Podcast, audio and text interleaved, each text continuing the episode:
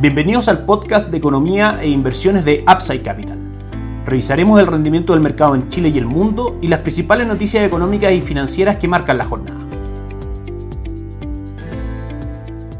Muy buenos días, ¿cómo están ustedes? Martes 12 de diciembre de 2023, soy Ramiro Galeano, fundador de Upside Capital. Les doy la bienvenida a otra edición más de mercados en Upside Capital. El Banco Central el día de hoy publica una nueva edición de la encuesta de expectativas económicas correspondiente al mes de diciembre de 2023, donde respecto a inflación y tasa de política monetaria podemos sacar las siguientes conclusiones. En primera instancia, las expectativas de inflación a 23 meses permanecen ancladas al 3%, lo cual está dentro del rango meta del Banco Central, que es justamente mantener las expectativas de inflación en el rango de tolerancia entre el 2 y el 4%, con una meta específica en el 3 a 24 meses plazo. Lo mismo se repite a 35 meses, anclada al 3%, y para diciembre de 2024 y diciembre del 2025 el mercado espera que la inflación termine también en el 3%. Solamente para los próximos 11 meses el mercado ve que la inflación estaría en el 3.10%, muy cerca de la meta y dentro, por supuesto, del rango de tolerancia del Banco Central. Esto finalmente hace viable y es un escenario favorable a que el Banco Central mantenga su ciclo de recorte de tasa de política monetaria, puesto que expectativas inflacionarias ancladas a la meta del Banco Central obviamente hacen innecesaria una tasa de política monetaria actual correspondiente al 9%. Si nos vamos también a la expectativa de tasa de política monetaria, vemos que en la reunión de diciembre el mercado espera que solamente hay una rebaja de 50 puntos base y que en diciembre del 2024 terminemos con una tasa del 5% para que en 17 meses más la tasa se ubique en el 4.5%. Es decir, tanto por expectativas de inflación como por expectativas de tasa de política monetaria, lo que veremos en el mercado local será una caída de la tasa de política monetaria, lo cual producirá dos efectos. En primera instancia, que depósitos a plazo y fondos money market vayan entregando cada vez menores retornos y que a su vez, dada la caída de tasa de política monetaria, se vea beneficiado el valor de mercado de los fondos mutuos de renta fija, específicamente de los bonos que lo componen. Recordemos que la relación siempre es inversa, a medida que cae la tasa de política monetaria tiende a subir el valor de los bonos en el mercado. De la misma manera, nuestra recomendación de inversión toma aún mayor fuerza para estrategias de corto plazo. Sobreponderamos fondo Itaú Performance Money Market que alcanza durante el año un retorno del 9.29% y un 0.64% durante los últimos 30 días. Para estrategias de corto mediano plazo, la sobreponderación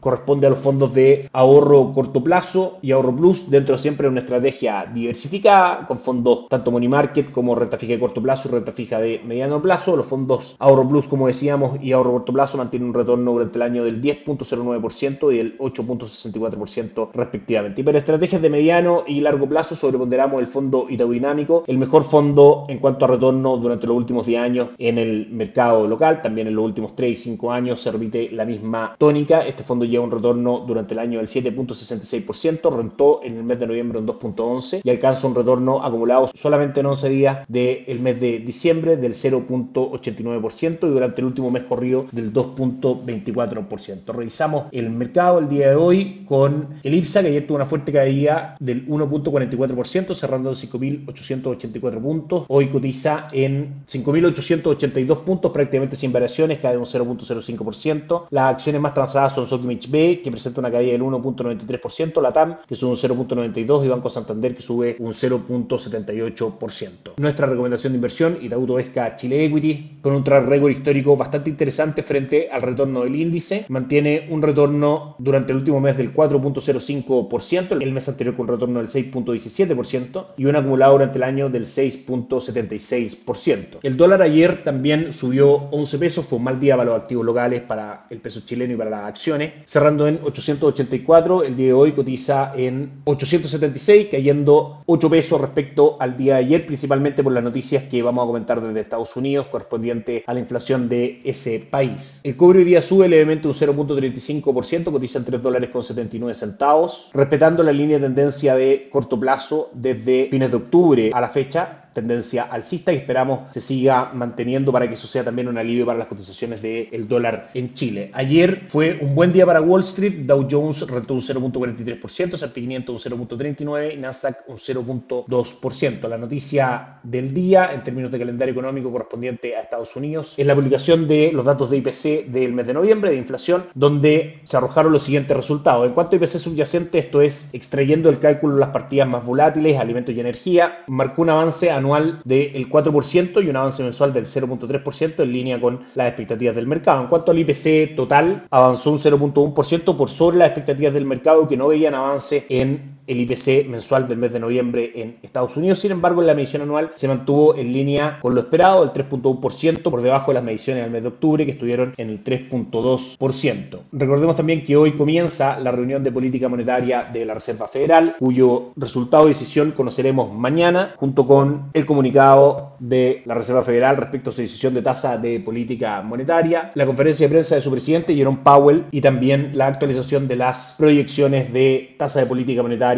inflación y varios datos macroeconómicos más por parte de la Reserva Federal, a través de los cuales el mercado buscará establecer qué ocurrirá con la tasa de política monetaria durante 2024, cuántos recortes de tasa habrá, dado que el mercado ya tiene bastante descontado que en Estados Unidos se pondrá fin al ciclo de alza tasa de política monetaria, que ya 2024 y 2025 serán años de normalización monetaria, es decir, de recorte de tasa de política monetaria, beneficiando al igual que en el mercado local, como decíamos, el valor de los bonos y las acciones de ese mercado. Estados Unidos forma parte de nuestra recomendación de inversión, basándose justamente en el comienzo del el ciclo de recorte de tasa de política monetaria a través de fondos mutuos locales por parte de Itaú AGF, Catch Dollar, fondo Money Market con retorno del 4.59%. En la parte de renta fija extranjera, primero renta dinámica global, renta fija extranjera con cobertura de tipo de cambio en pesos, un 9.26% retorno en lo que va a 2023. E Itaú Income, fondo espejo de PIMCO Income, renta fija con retorno del 5.45%, plataforma local en dólares. Por la parte de renta variable, dos fondos en específico, Top USA con retorno del 20.46% en lo que va del año y el 8.19% durante el mes de noviembre. Y Morgan Stanley Global Brands a través de su fondo espejo Itaú Global Brands, retorno del 15.4% y del 4.28% durante el mes anterior. También a través de Itaú AGF, plataforma Perching, con distintas carteras recomendadas por el equipo de estrategia de Itaú. Por supuesto, también con la revisión de Upside Capital y a través de Principal AGF, fondos de renta variable, Estados Unidos, Europa,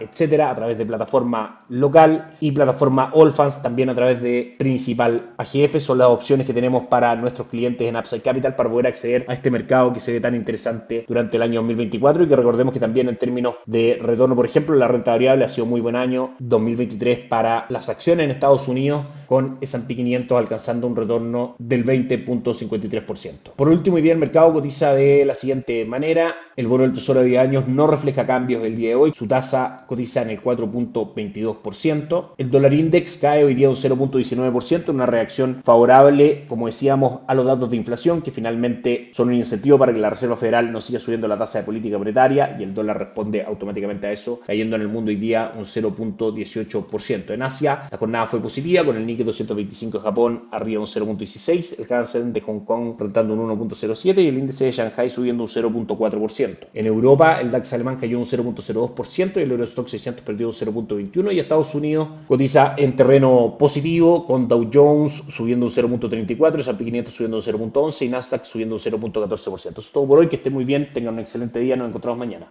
Gracias por escuchar el podcast de Economía e Inversiones de Upside Capital.